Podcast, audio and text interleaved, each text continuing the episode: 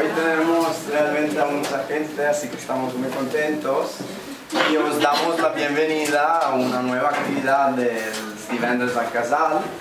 Es un placer para nosotros volver a colaborar con Connie Alicia de la librería Cómplices y la editorial Legales. Y eh, es, como sabéis, la presentación de un libro de, de Prado Velázquez yo no voy a, dar muchos detalles porque hoy, al ser una eh, actividad en colaboración con el grupo de donas de Casal, em, cedo la tarea de presentación a Julia y María y aprovecho antes de que empiecen para agradecerles el trabajo que han hecho de coordinación y de organización de este evento porque ha sido mucho y como siempre muy bien hecho. Así que nada, pues ya estamos y bienvenidos a todos y vamos a otras dos palabras.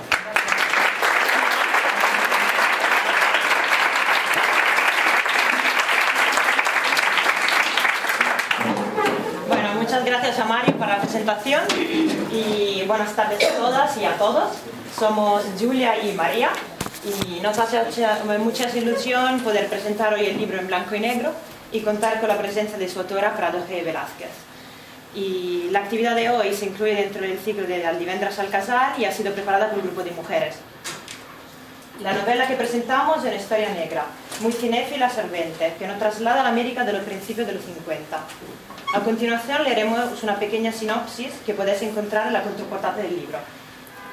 Rachel Bradovich se despierta en una cama que no es la suya, desnuda, atada, Cualquier pensaría que, es algo excitante, y lo sería si no fuera porque tiene un ojo hinchado y la cabeza como un bombo. Señales inequívocas, perdón, inequívocas que está metida en un lío. No recuerda nada, salvo que vive en Los Ángeles de 1950 y que es investigadora privada y que no le va bien en la vida, nada bien, y que si quiere salir del embrollo tendrá que recordar qué faldas o qué caso la han llevado a esa situación porque si de algo está segura es que hay unas faldas, un marido y un caso de por medio. Bueno, eh, como bien sabéis, eh, hoy es el primer día que está el libro a la venta eh, al público, pero bueno, ya se lo han leído editores y otros escritores y entre ellos... Tú no, tú no, tú no lo has revisado muchas veces. Pero nos gustaría destacar lo que dice Susana Hernández, que también es escritora de novela negra reconocida y además ha hecho un prólogo magnífico de este libro. Es mejor que el libro, de hecho. y bueno, eh, Susana Hernández la definía así. En las páginas de blanco y negro no falta ninguno de los ingredientes de la novela detectivesca clásica. Amantes, traiciones, relaciones peligrosas, una buena dosis de acción, humor y romance. Una mezcla perfecta que la autora combina de forma eficaz y tan vivida que a ratos nos parece estar dentro de las películas hollywoodienses a las que rinde un hermoso tributo.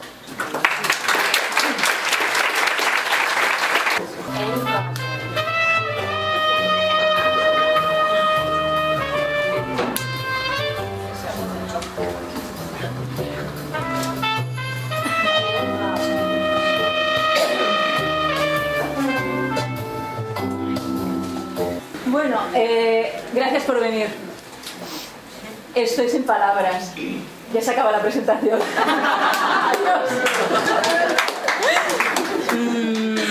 Bueno, eh, vamos a empezar. Solo os puedo dar las gracias. Me esperaba que viniera gente, pero no tantísima y estoy emocionada. O sea que perdonadme si me quedo en blanco, eh, la boca seca, mm, las caras raras que se me van a poner por los nervios, bla, bla, bla. Vamos a empezar y venga, al toro. bueno, nosotros también, ¿eh? somos muy emocionadas Gracias. Raramente me gusta así tanta gente. así que a ver, vamos con una serie de preguntas y Podéis participar, ¿eh? por favor. Eh, no es una entrevista, vamos a intentar hacer un coloquio. Una mesa redonda, porque cama redonda sería jodido. vale. Eh, ¿Cómo fueron tus comienzos en la escritura narrativa? Eh, aquí hay personas que me conocen desde que era pequeñita, muy pequeñita. ¿Cuándo fue eso? y seguramente se acordarán también que en el cole ya escribía. Eh, hacíamos teatro preparaba, preparábamos eh, obras de teatro, de payasos, eh, y bueno, escribía pequeños guiones, luego fui creciendo y fuimos, fui haciendo ya relatos, narraciones cortas, que fotocopiaba y las pasaba a las compañeras de, de- de la clase. Eh, a, ver, yo- a mí me gustaba dibujar, hacer teatro y escribir. Y dibujar lo dejé, hacer teatro hice, me dediqué durante un tiempo. Y bueno, y escribía cosas, escribía pequeñas historias para, para interpretar, mm, para hacer cortometrajes. Y ya fue ya más mayor cuando empecé a, a dedicarme en serio, ¿no? a tomármelo en serio como algo que realmente me llenaba, realmente mm, veía una posibilidad, eh, pero ya fue bastante mayor. ¿eh? Ya me empecé a escribir los relatos de pocas páginas, se convirtieron ya en lo que es una novela de casi 400 páginas. Me vais a permitir que tengo la boca sequísima. Am, esa es un poco mi historia. Empecé a hacer cursos de narrativa mm, para mejorar estilo. eh, y bueno, y aquí hemos llegado. Aquí. ya veremos dónde el camino está empezando. Nos has contado un poco tu trayectoria, pero tú tienes una novela anterior que se vendió muy bien, por cierto. Está agotada en todas partes, lo hemos intentado encontrarla. Eh, cuéntanos un poco de Está en. Amazon en ebook y está en Amazon también en papel, pero en papel no la compréis todavía porque la editorial anterior me está haciendo la cama. Eh, así os lo digo. Eh, dime. Cuéntanos un poco de qué va para los que no...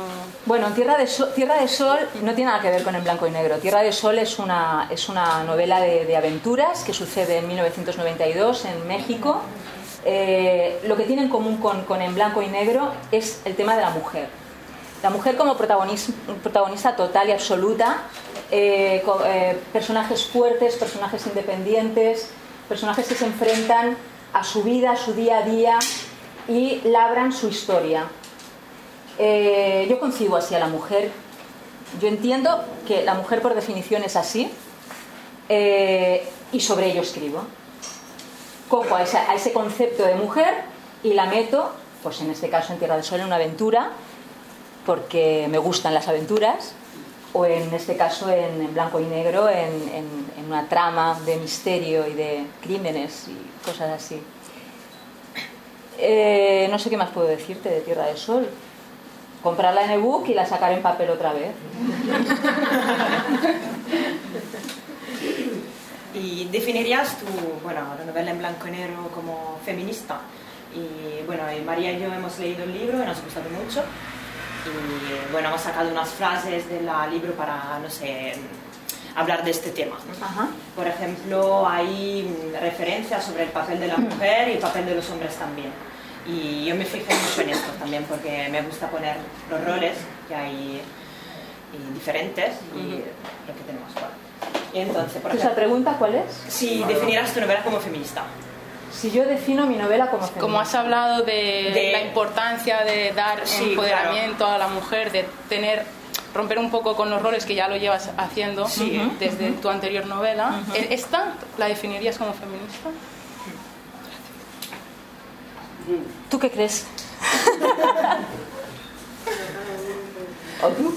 Yo, bueno, yo ya se lo dije y le dije que sí, porque me fijé en unas frases que, pusieron, que pusiste sobre el rol de la, de la mujer, como la mujer no son más sensibles, en principio, dijiste en la novela, tiene que ser más sensible, eh, cuidar, y mientras los hombres tienen que ser siempre fuertes, y bueno, no voy a desvelar nada. Ojo, no lo digo yo, ¿eh? No es algo Sí, que sí, diga yo, es ¿eh? como, como que la, la protagonista en el libro eh, dice esto, como los hombres tienen que ser fuertes, las mujeres tienen que ser así por la sociedad, como es consciente de lo, que, lo que pasa en nuestra bueno, sociedad y los roles. Y bueno, por ejemplo, en una frase dice, a los hombres les enseñan a no llorar y a las mujeres a soportar el dolor con dignidad. Esta, por ejemplo, para mí es una frase feminista. Entonces yo diría que sí. Eh, sí. Eh, yo creo que eh, Rachel es el nombre del personaje principal de En blanco y negro. Rachel J. Bladovic, o Bladovich, eh, es una mujer que vive en 1950, que se dedica a un trabajo eh, no accesible a las mujeres, de hecho es una licencia de autora, porque en esa época las mujeres detective, que yo sepa y he investigado mucho, no he encontrado ningún dato de que las mujeres detective existieran, sí existían en Estados Unidos las mujeres policía, no como las conocemos ahora, con pistola, igual mm, haciendo la misma función que un hombre, eh, pero sí que existía. De hecho, la primera mujer policía en Estados Unidos eh, se dio en 1910, si no recuerdo mal, y en 1915 ya se creó la Asociación Internacional de Mujeres Policía, allí en Estados Unidos. Bastante avanzaditos. ¿eh? En Gran Bretaña también fue bastante eh, pronto que, existió este, persona, personaje.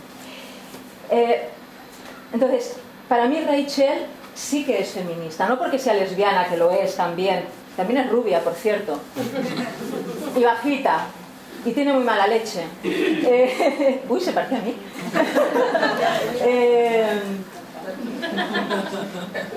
es que yo tengo alma de rubia. No, en serio. Mm, es feminista porque es consciente de su papel como mujer en esa sociedad. En esa sociedad de 1950 estadounidense. Eh, hacía muy poquito que había acabado la, Segunda Guerra Mundial. Eh, paradójicamente, durante la Segunda Mundial, la mujer vivió una época de esplendor, por decirlo de alguna manera, el hecho de que los hombres se fueran a la guerra les dio a, ellos, a ellas más libertad. Eh, de hecho, es cuando empezaron a, vestir con pantalones, por ejemplo. El, ¿Cómo se llama ahora? El, pantalón boy, boyfriend, ¿no? Bueno, ya se dio entonces, porque se ponían la ropa de sus hermanos, de sus maridos, eh, y se vestían con lo que tenían. ¿eh? para ir a trabajar, para ir a trabajar a la, a la, a la, a la, a la industria armamentística, etcétera, etcétera. Eh, acaba la guerra y de repente esa sociedad americana vuelve a relegar a la mujer a su papel inicial. Vuelve a la cocina, vuelve a la casa, vuelve a los niños. Eh, aquí el que manda soy yo, somos los hombres que venimos de la guerra, de luchar, y tú a tus quehaceres. Muchas gracias, ¿eh? pero se ha acabado. Y hay, en este momento entonces se vive una parte social, las mujeres, que eh, no están conformes con esto. Eh, mujeres famosas como Catherine Herwood, por ejemplo, o Marlene Dietrich, eh, que visten masculinas, no el masculino que entendemos ahora, muy, muy bach, sino femeninas pero masculinas, ¿no? O sea, ropa, traje, de mujer, pero con este tinte masculino, ¿no? Ah, y bueno, muy criticadas por ello, ¿no?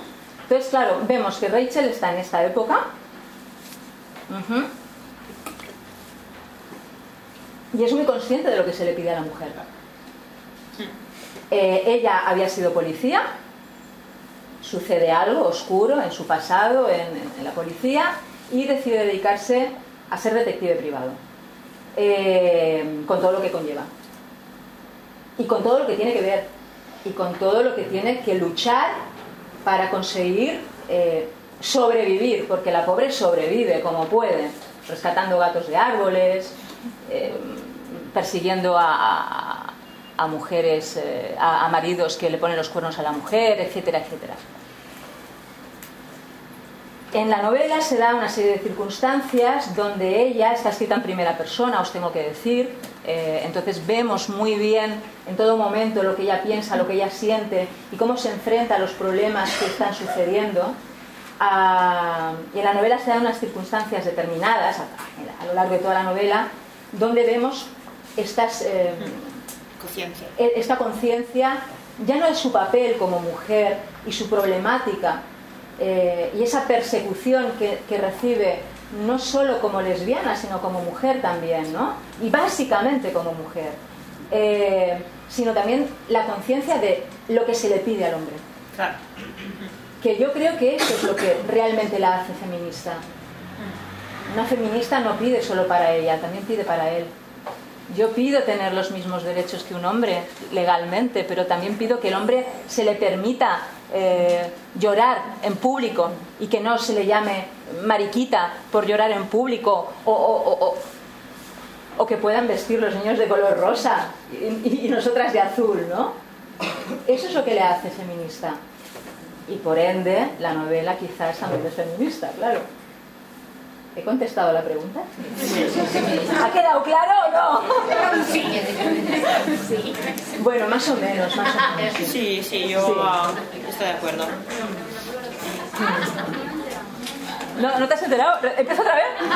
A ver, dame el pie, que... Voy a repetir. Se le pone sin un compromiso. Espera que busco.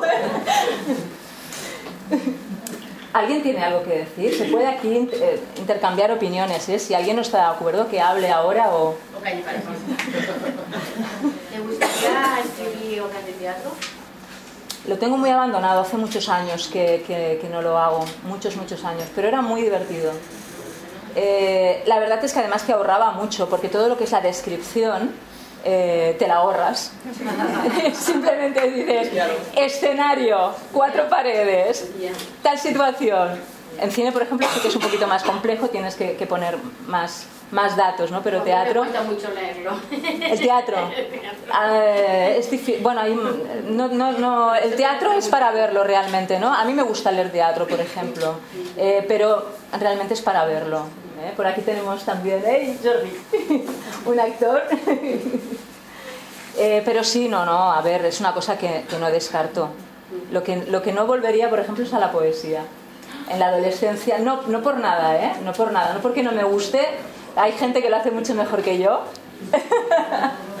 no, porque estoy ahora en, en, esa otra onda ¿no? de, la narrativa. me llena muchísimo, la verdad. Ah, perdón. Eh, dices que, bueno, que afrontas el libro desde la perspectiva, desde la primera persona. Sí. Pero también sería como visual a la hora de reflejar como una película de cine negro, ¿o no? Me gusta que me hagas esta pregunta. eh, mira, tenía las dos opciones, escribir en la primera persona o en tercera. Me gusta el riesgo. Y digo, como no soy famosa, y no lo voy a hacer, voy a hacer lo que me, va a dar la gana. Pues lo escribo en primera persona, que es muy difícil. ¿Por qué? Porque tienes que describir. ¿Cómo describes la situación? ¿Cómo describes el, entorno? ¿Cómo describes lo que siente la otra persona? Si yo estoy dentro de mí, ¿cómo describo lo que siente? Eh, y era, era súper interesante eh, enfrentarte a... Es la problemática de la primera persona, de hecho, ¿no? Eh, es, es, un riesgo, pero si lo asumes, es chulísimo, porque descubres que se puede. Se puede y, es, es que es muy grande, porque por otra parte lo hacemos diariamente. Tú eres tú y cuando le hablas a una amiga de lo que te ha pasado con otra amiga, estás describiendo cómo crees que se sentía esa amiga. ¿Cómo crees que se sentía? Estamos en novela negra. ¿Cómo creo yo las cosas? Por otra parte, hay, un, hay, un, hay, un, caso, ¿no? hay, hay un suspense, hay algo que resolver. Cómo dar datos para que el lector se vaya dando cuenta de todo, pero no dar los suficientes para que no vaya demasiado adelantado, pero además a mí no me gusta mentir. Manipular lo justito. ¿Vale? Entonces era muy interesante porque el lector, a mi juicio, ya lo leeréis vosotros y a lo mejor me entráis a Facebook y me ponéis a parir en la página web, pero eh, a mi juicio el lector avanza con la historia a la vez que, que Vladovich. Entonces, ella va descubriendo y vosotras a la vez vais descubriendo. Y eso era un reto muy chulo. Me lo pasé teta. ¿Cuánto tiempo te has pasado marinando la novela? marinando, marinando. Bueno, marinando... ¿Cuándo empezó esto? Para parirla han pasado más de siete años. A ver, el primer borrador, el primer borrador, eh, es que el primer borrador lo escribí hace unos siete años. Siete, te diría que hasta ocho. El primer borrador. Ha cambiado mucho, mucho, mucho, mucho, mucho. A lo mejor hasta tenía más de 400 páginas, fíjate. porque cuando nos ponemos a escribir es que nos ponemos muy locas. Y todo nos parece muy bien y muy bonito. Entonces yo tengo la grandísima suerte de contar con lectoras beta, por aquí tengo una de ellas, eh, que te van dando toquecitos de atención y te van diciendo, tía, te estás pasando un poquito. Rebaja aquí, elimina allá, o esto no se acaba de entender. Entonces tú a base de revisar y revisar y revisar, y, ojo, no estás un año entero escribiendo. Escribes, paras, lo das a leer, te lo dicen, te pegan una patada en el hígado, dices, madre mía, mejor que, lo, que, que deje esto dejas pasar seis meses, lo vuelves a leer, dices, coño, pues no estaba tan mal. Empiezas a recortar, reescribes y así va pasando el tiempo. Esa novela la he reescrito unas cuatro o cinco veces tranquilamente. Eh, deciros que en la primera versión, antes se lo iba explicando a una amiga, en la primera versión había las protagonistas y poco más. En la actualidad están las protagonistas, que son dos esenciales, los secundarios, hablo en terminología cinematográfica porque todos lo entendéis, secundarios que hay unos cuantos, eh, papeles, personajes que dicen alguna frase y figurantes. Figurantes que tienen su importancia en esa escena. Aproximadamente una veintena de personajes en total. Imaginaos lo que ha cambiado en todos estos años. Repito, igual la novela ha estado todo un año sin tocarla, ¿eh? No, no, no, las cosas no, a no ser que seas una persona eh, conocida, aquí la editora me, dirá o no me dirá si tengo razón o no, cuando ya tienes un, bagaje detrás, una serie de libros, una editorial que está encima, que te encarga libros y tienes una fecha de, de presentar el libro, entonces sí, pero cuando estás en mi caso, que estás empezando, que te puedes permitir estos lujos. Espero que a partir de ahora ya no me pueda permitir ese lujo. ¿Sí? ¿Seguimos? Bueno, eh, como lectora de, la novela puedo decir que mm, realmente te transporta a, Los Ángeles del año 49-50, es muy cinematográfica. ¿Viste la película, no? sí, no, no, de verdad, eh, cada vez que habla de un escenario parece como si oyeses hasta la música que está sonando en el local. Es que aparece un local. Sí. Eh, pero, eh, claro, a nosotros lo que nos llamó la atención es que está muy bien documentada. Eh, ¿Cómo hiciste? Porque, claro, lógicamente, lo que tú nos decías, no es lo mismo la Barcelona, ambientarla en Barcelona, que dices, bueno, pues más o menos las calles me las sé, que en Los Ángeles de, los 50, no creo que hayas estado nunca. Pues es que hice un viaje al pasado, eh, encontré un agujero negro y me fui. Eh, no, eh, efectivamente, si es una novela que además de reescribirla y de, estar tanto tiempo con ella, solo para escribir la historia está el tema de la documentación, claro. cuando empecé, hace unos 7, 8 años, San Google, eh, porque es un santo, eh, o una santa, eh, no tenía la cantidad de información que tiene en la actualidad, ¿vale?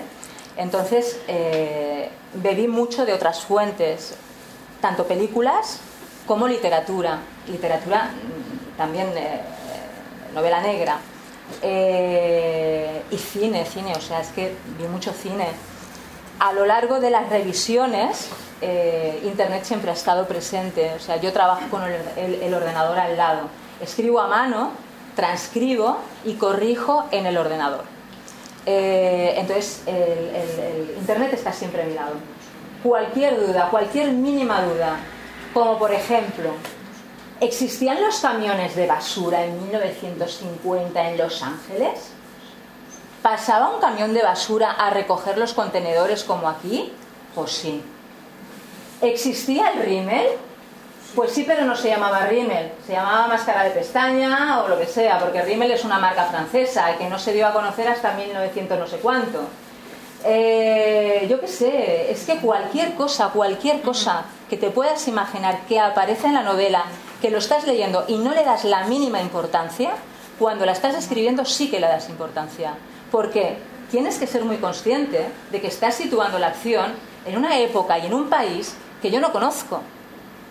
Entonces, tengo que tirar de, internet, de gente que ha, viajado allá, etcétera, ¿no? Eh, en, en gigas de información entre fotografías y documentos eh, tengo como dos o tres gigas de información y mucha de ella eh, en inglés. Eh, todo el tema de la policía de Los Ángeles, la historia, la mujer, las mujeres, eh, la historia de la mujer policía, eh, todo eso lo encontré en inglés.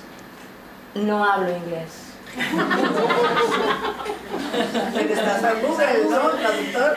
Que ha mejorado mucho en los últimos ocho años. Gracias.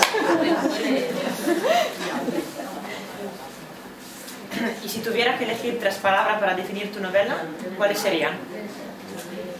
Si fuera buena en eso, escribiría microrelatos y no novelas de 400 páginas. Vamos a ver. eh, he hecho trampa. He hecho trampa. Cinematográfica, sí. La primera. Mi estilo es muy cinematográfico, ya lo, ya lo era a Tierra de Sol, era como ver una película de, de acción, eh, de aventuras, eh, una peli de, Indiana Jones, casi casi, y lo es en blanco y negro. Eh, es un homenaje continuo, además, al cine. Sucede en Los Ángeles, sucede muchas cosas en Hollywood. Hay referencias continuas a, películas, a actores, también a novela. entonces, ya no solo por eso, sino por, por mi estilo, porque pienso en imágenes. Pienso la imagen, la veo y lo que hago es describir lo que estoy viendo. Entonces me sale contar una película. Cinematográfica, ¿ves? Intento decir palabras y me sale un rollo. Eh, cinematográfica. A veces es cruda. Hay momentos que es cruda. Mm. Y a mí, me- me- a mí esos momentos me hicieron daño cuando escribí, por ejemplo. Hay cosas que son muy crudas. eh, pero porque no cosas que las he inventado yo. ¿eh? Eh, antes cuando os he comentado que está documentada, también hay muchas cosas de la realidad, eh, de la historia. Por ejemplo, sale el caso de la Dalia Negra, eh, que es un caso de 1947, un asesinato, un crimen horripilante que aún está sin resolver. Se han escrito, eh, se han escrito novelas, se han, se han hecho películas sobre este caso y sale eh, reflejado en, en la novela también. Es inevitable porque fue uno de los primeros casos que provocaron la prensa amarilla en Estados Unidos y que se portaron como buitres, ¿vale? Entonces, no sé por qué estoy diciendo esto. Me pierdo, ¿ves? Próxima novela.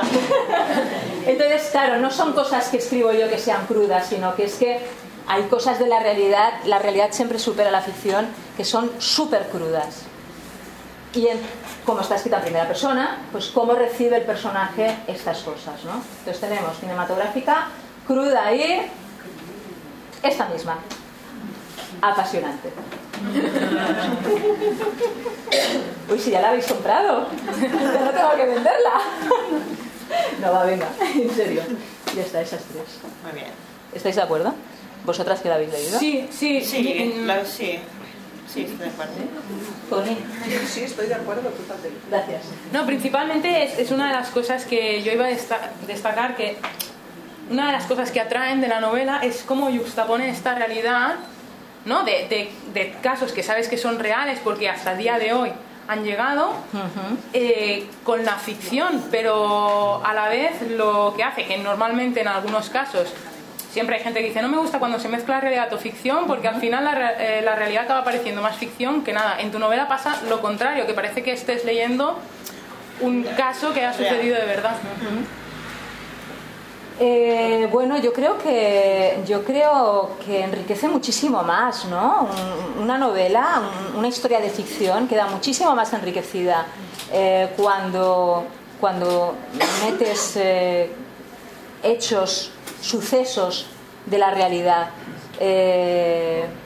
Eso para empezar. Pero luego, por otra parte, ¿quién escribe realmente ficción? la ciencia ficción o El Señor de los Anillos, cosas así, ¿no? Eh, está- no, no vivimos en una burbuja, vivimos en la realidad y, y estamos continuamente encontrándonos eh, con, con hechos, eh, las noticias, eh, lo que hablas con, con la gente. eh, sin darte cuenta vas eh, captando información, la vas asentando ahí en algún lugar del cerebro. A mí me queda poco ya, tengo que descargar gigas por ahí.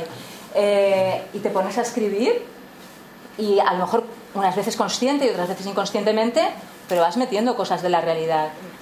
En mi caso lo hice con la- toda la voluntad del mundo. Eh, es que era muy difícil escribir una historia que sucede en Los Ángeles en 1950 y no poner cosas reales. Eh, si se están rodando películas, si eh, el, el personaje, mm, además de ser detective privado, también se dedica al cine porque tiene que sacarse las perras, porque claro, persiguiendo a maridos que ponen los cuernos no se gana una lo suficiente. Entonces, pues también se dedica al cine, hace lo que puede como extra. Eh, entonces, si hablo de eso, tengo que hablar de, de- de- de hechos reales, ¿no? Y si ya lo hago con una cosa, pues vamos a hacerlo con todo. Entonces ahí es donde radica el, el- el- el- el estudio ¿no? y la, la documentación que hice. Ujú.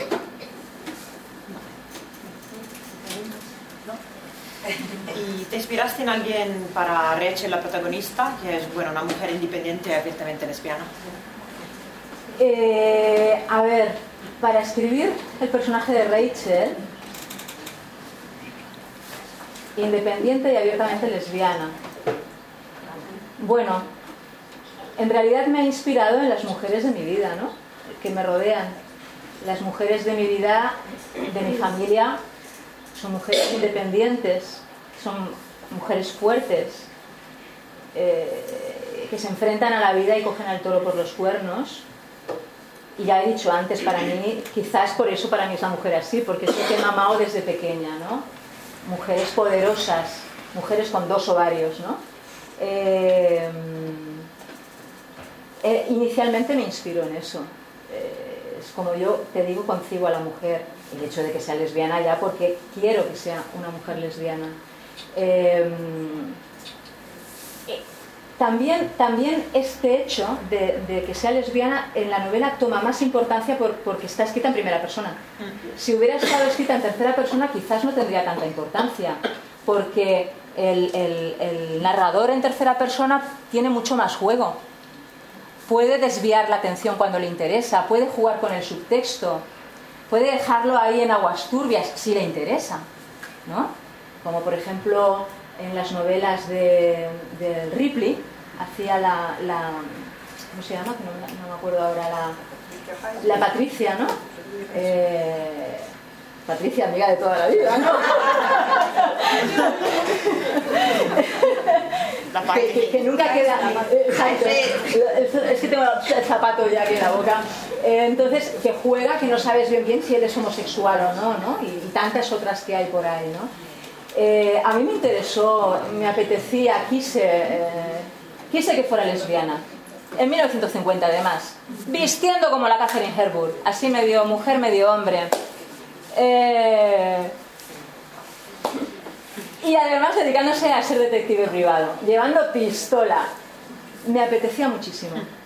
Mm, enfrentarla a esa sociedad machista, a esa profesión machista, eh, y además que, te- que tenía peligro, porque como descubrieran que eras homosexual en el 1950, te llevaban a la cárcel, te acusaban de comunista. Estamos viviendo en, el- en- en plena Guerra Fría, en el principio de la Guerra Fría. ¿eh? Y cuando alguien se te metía entre ceja y ceja, pues eres comunista y vas a la cárcel. Y siendo homosexual, pues te meto en el manicomio y te voy a normalizar como sea. Y normalizar como sea, si te pones muy tontito, a lo mejor te hago una lobotomía. Porque en aquella época se hacían lobotomías a las lesbianas y a los homosexuales Y a los trans también. y a los trans. Entonces, pues me apetecía mucho esto y que Rachel jugara con todo esto, pero a la vez también tuviera miedo. Y cómo se enfrenta a todo esto, ¿no? Y además novela negra. Bueno, sí, la te- terapia reparativa será. la terapia te- re- reparativa que además durante muchos años después ya cuando por fin se consiguió quitar de los eh, centros de salud mental eh, había una serie de médicos eh, pupilos del que se inventó el tema que se dedicó a ir por todos Estados Unidos igual que iban con el carromato y que sacaban los dientes de pueblo en pueblo. Pues lo mismo haciéndote la lobotomía. Venga que te voy a dejar- dejar feliz. Pumba Eh, aquí en España también llegó este tema ¿eh? aquí también llegó Bueno, un libro que te haya marcado, gustado mucho. Ser algo. No me esperaba esta pregunta, espera que la busco. A ver, eh, cualquier novela de Rosa Montero, porque me gusta mucho, en especial Historia del Rey eh, Transparente. Eh, cualquier libro de teatro, hablando por ahí de teatro, eh, de Lorca, soy lorquiana. Eh, la metamorfosis de Kafka. Aunque suena muy, muy, muy intelectual y tal, pero es que es verdad. E- Ese, ese me marcó, por ejemplo. Y muchos más, ¿eh? Pero como no encuentro la página donde los tengo apuntados, pasamos a la siguiente pregunta. Vale, eh, retomando el tema LGTB, vamos a hacer una pregunta que a a- espero que traiga cola, ¿no? Em, porque tú, tu novela, la, aparte de novela negra, la categorizarías, o sea, te pondrías la etiqueta de literatura LGTB, que ahora mucha gente lo hace. ¿Lo entiendes como un modelo de literatura LGTB? Porque has dicho que la protagonista es lesbiana, está escrito en primera persona y se nota mucho. Vamos, que sí se nota. Muchísimo, sí. Vamos, que sí se nota. No, no puede evitar mirar a las nenas. y- Eh, a ver. A ver si crea debate. Eh, a ver qué opináis por aquí vosotras y vosotros.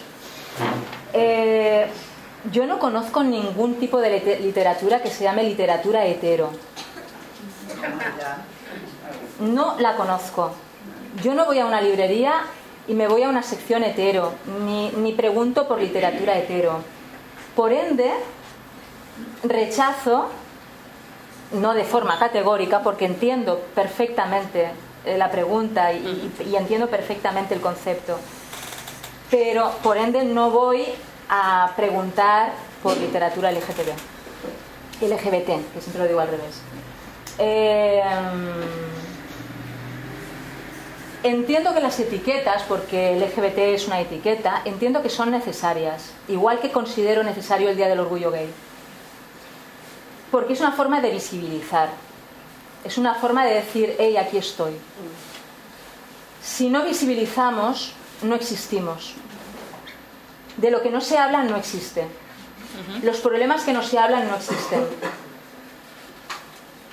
Y es una forma de exponer, estamos aquí. Pero yo creo en la normalización. La normalización no entendida como la palabra normal homogéneo. No era global, era homogéneo. Es que el otro día tuvimos una charlita. Eh, en principio a nadie nos gusta la, homogeneización, aunque nos vayamos a comprar todos al H&M o al, o al, ¿verdad? O al Bershka. Eh, Queremos ser originales y nos creemos o queremos ser únicos, pero estamos viviendo una globalización y nos estamos homogeneizando. ¿no? Eh, la normalización yo no la utilizo eh, como sinónimo de esa palabra, sino que sea normal que dos mujeres, dos hombres, dos trans vayan por la calle de la mano, se den un beso. Ojo, no estoy diciendo, venga, vamos a enseñar ahora tetas, ¿no? Para eso está el Día del Orgullo Gay. Eh, no, no estoy diciendo, a ver, una cosa es exhibicionismo y otra cosa es visibilidad. Pero ojo, esto también en los hetero, ¿eh? Ojito, ¿eh? Entonces, eh, hacer exactamente lo mismo que un hetero hace y que nadie se gire a mirarme, o como el otro día a unas amigas, en Siches, en Siches, tíos, obreros, diciéndoles cositas. En ¿eh? Y no estaban haciendo nada, cogiditas de la mano. Entonces, yo quiero que esto sea normal, habitual, si queréis la palabra habitual. Normalizo desde la visibilidad o visibilizo desde la normalidad. Yo creo en eso y cuando escribo una novela pienso en eso. Entonces yo he escrito una novela negra. Si alguien la quiere llamar novela negra LGTBI, que lo diga. Yo no me voy a enfadar. Si la compra, claro.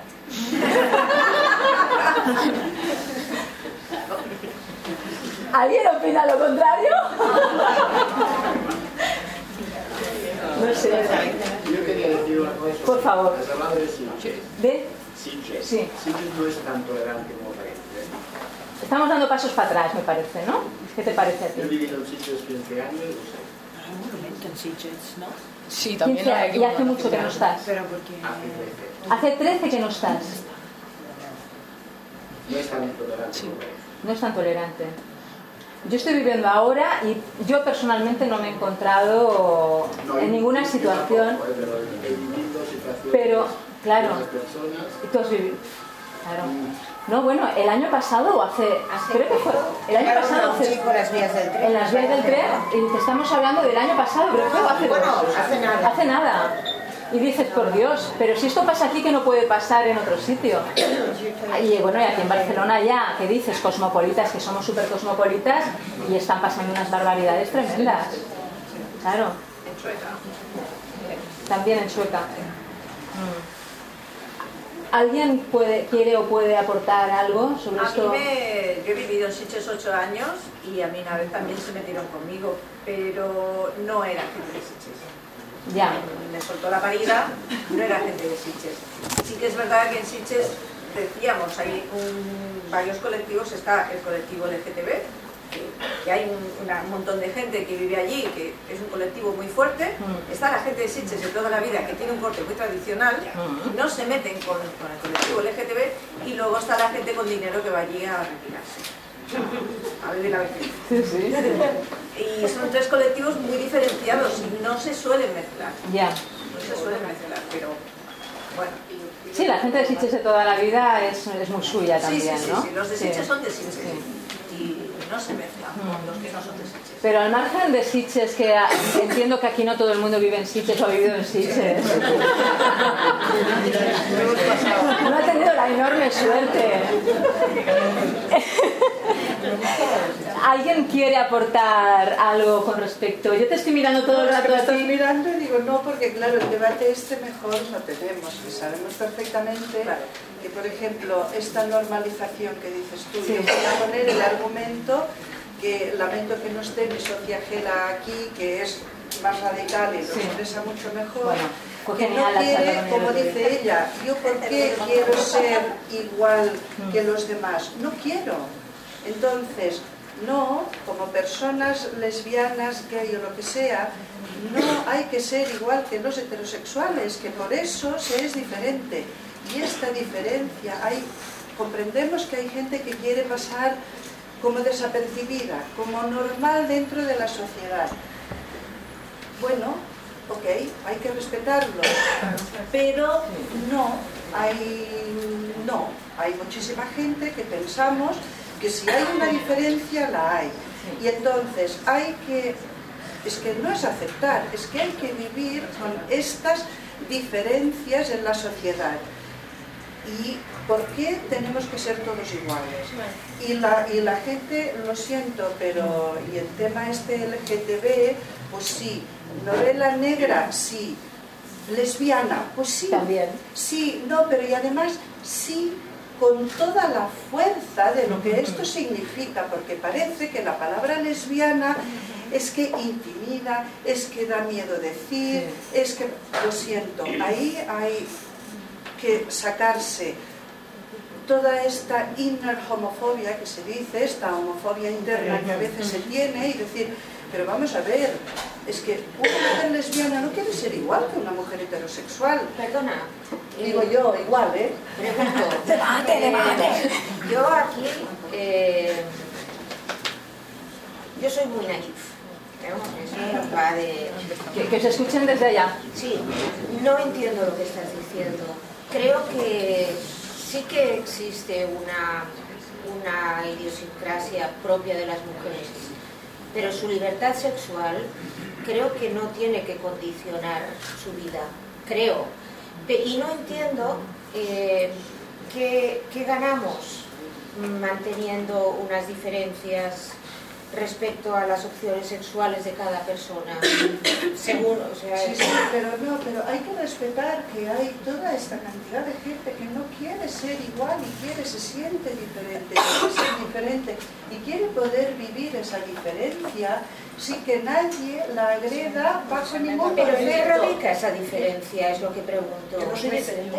Eso No, es, pero- eso es lo, no, no, eso Pero es yo lo creo que hay heterosexuales que quieren ser diferentes a otro heterosexual también. Al final, la normalidad es ser diferente. O sea, lo normal es ser diferente al el tema, este es un debate que creo que no se va, es un debate que está siempre.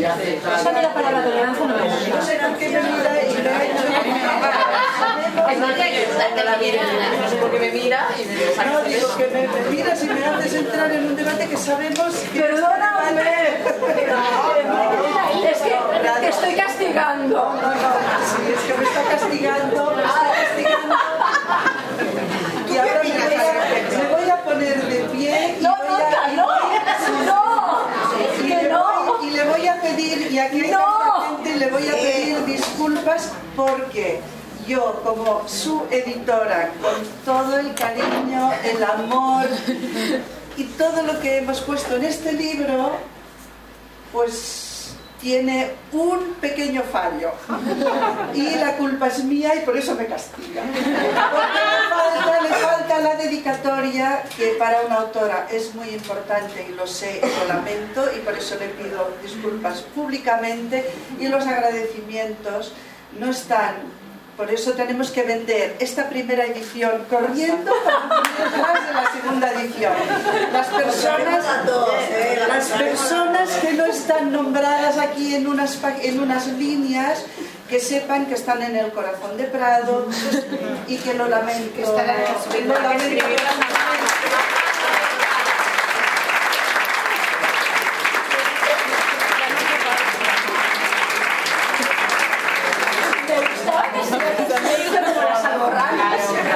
No, pero lo bueno es que ya no hace falta la 12. No tengo ningún problema en, en admitir un error que además ha sido mi error totalmente. Ay, pero... Los agradecimientos a mano. A mano, a mano. Que se lo- que se los ocurre a mano. Ay, ay, ay, ay. Ay, bueno. Esta edición, cuando sea famosa, valdrá un pastón porque es una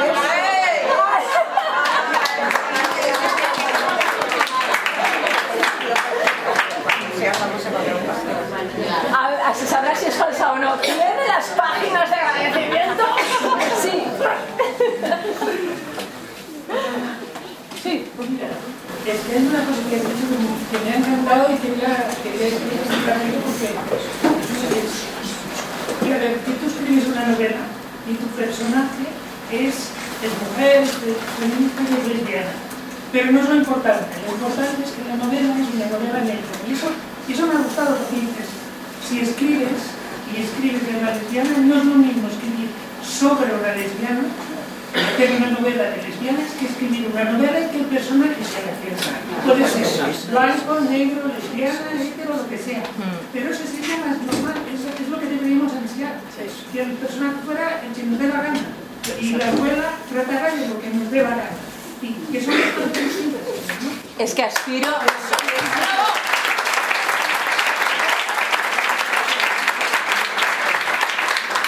Aspiro, ya puestos a aspirar, aspiro a, que pueda leerlo una persona lesbiana, un, homosexual, pero lo pueda leer un hetero y no le tire para atrás.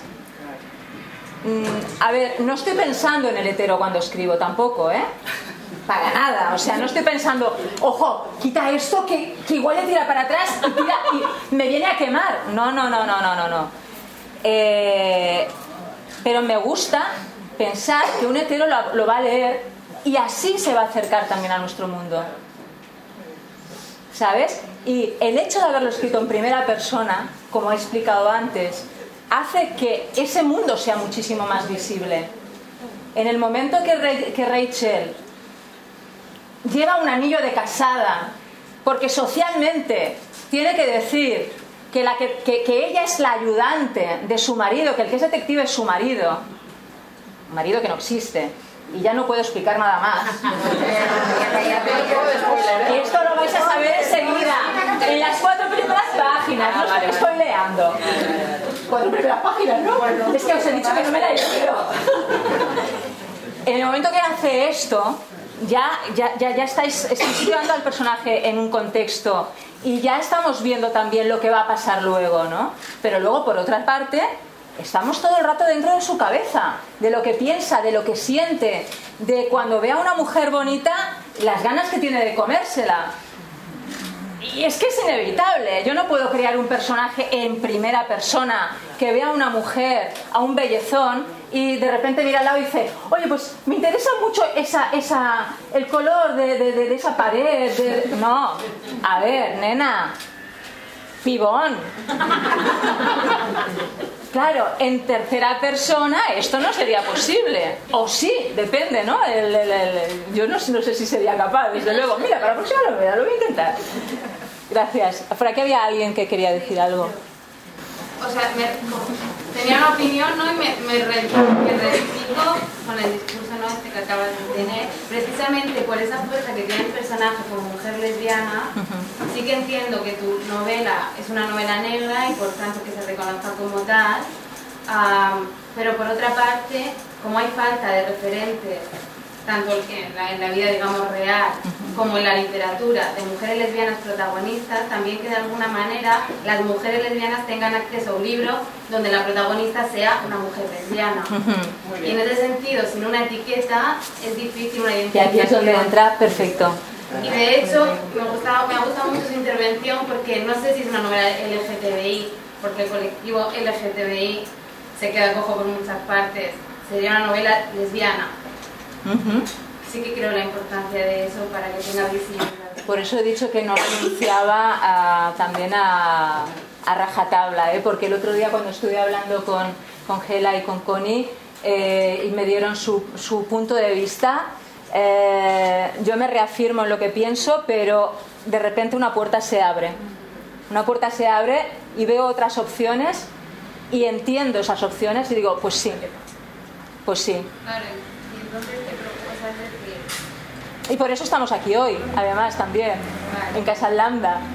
¿Eh? La primera. Claro, esa era mi pregunta, ¿no? Entonces, si no definimos nuestro trabajo como de LGTBI o de lesbiana, ¿no?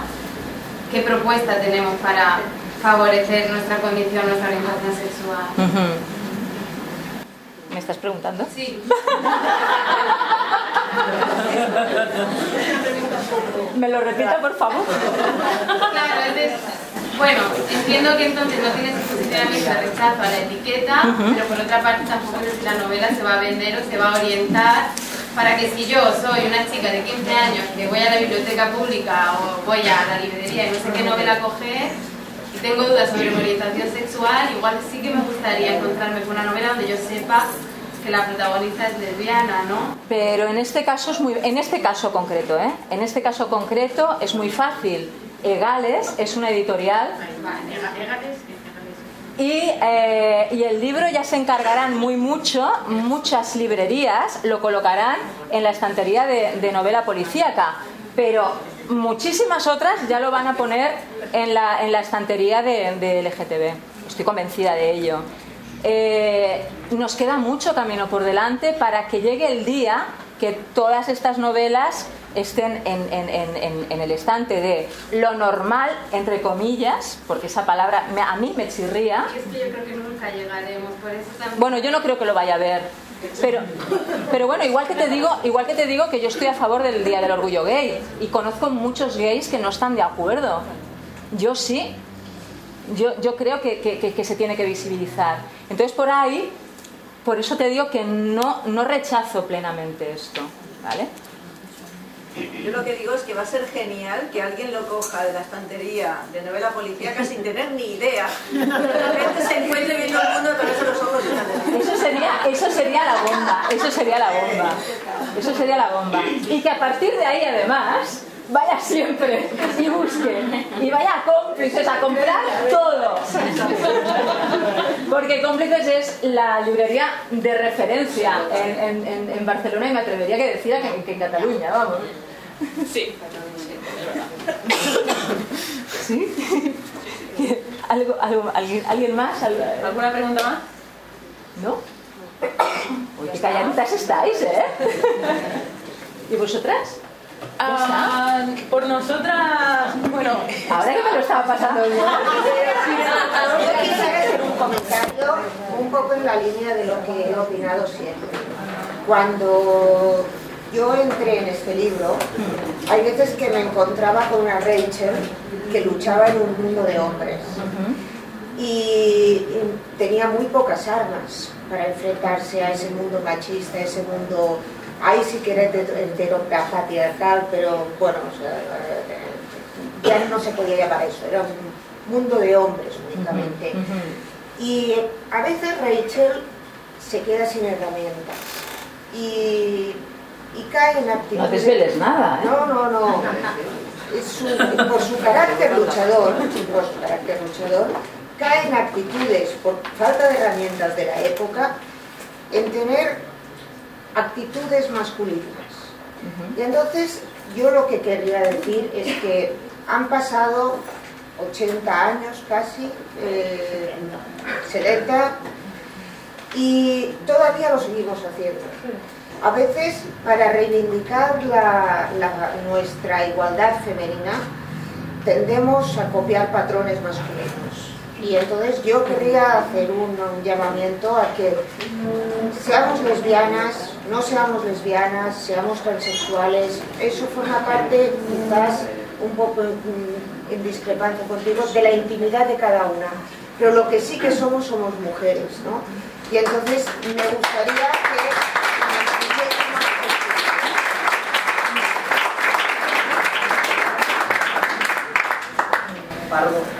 Yo creo que más que reivindicar somos mujeres, también hay que reivindicar el modo femenino de hacer las cosas, que parece que está infravalorado. pues.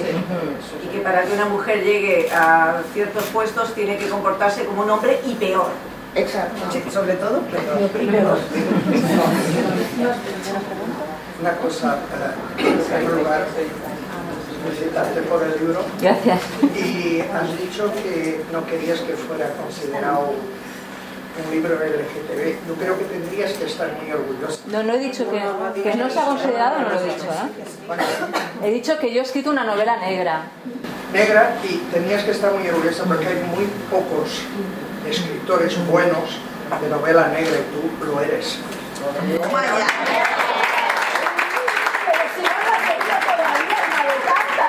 Pero a partir de ahora tienes razón lo que digo, que igual. Pero es visionaria. No, es verdad, es que tenía que estar muy orgullosa que encima una de la mejor editorial de España la haya publicado. Pues sí. Está, está, gracias, gracias, gracias.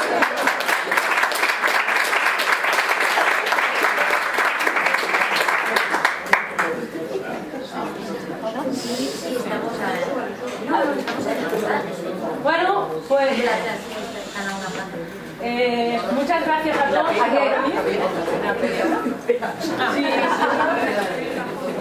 ¿Eh? Que si la siguiente está en el cajón, la siguiente está en el ordenador. Esperar a siete años otra vez. Eh, empecé a escribirla long time ago. Eso lo he aprendido en Google Translator. Eh, y ya, ya está empezada. Ahora solo tengo que focalizarme, centrarme, vender la primera edición completa de esta, la segunda edición completa con agradecimientos, eh, hacerme rica, famosa, porque guapa ya soy. Eh, no, ahora en serio, no, la, la- la siguiente está en fase, en fase de, de- de escritura. ¿Para cuándo es la película? La siguiente digo que está en...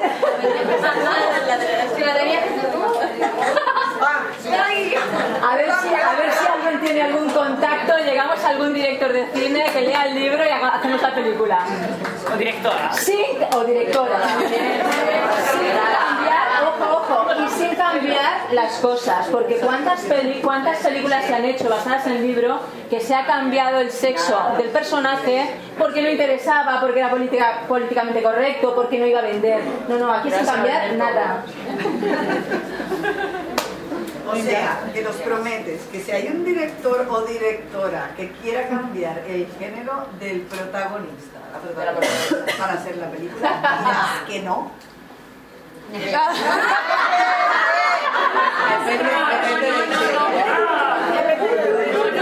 Muchos ceros, muchos ceros, muchos ceros, muchos ceros, muchos ceros, y eso no va a pasar. Espérate, No, no, en principio no. en principio no, en principio no. En principio no, mi agente dice en principio no. No, no, no. No lo cambiará, no, no, no, no lo cambiará. No, montamos una manifestación en su puerta, vamos, un escrache. Bueno, si esto, ya, si eso, pues ya, pues nada, ¿eh? Muchísimas gracias por venir.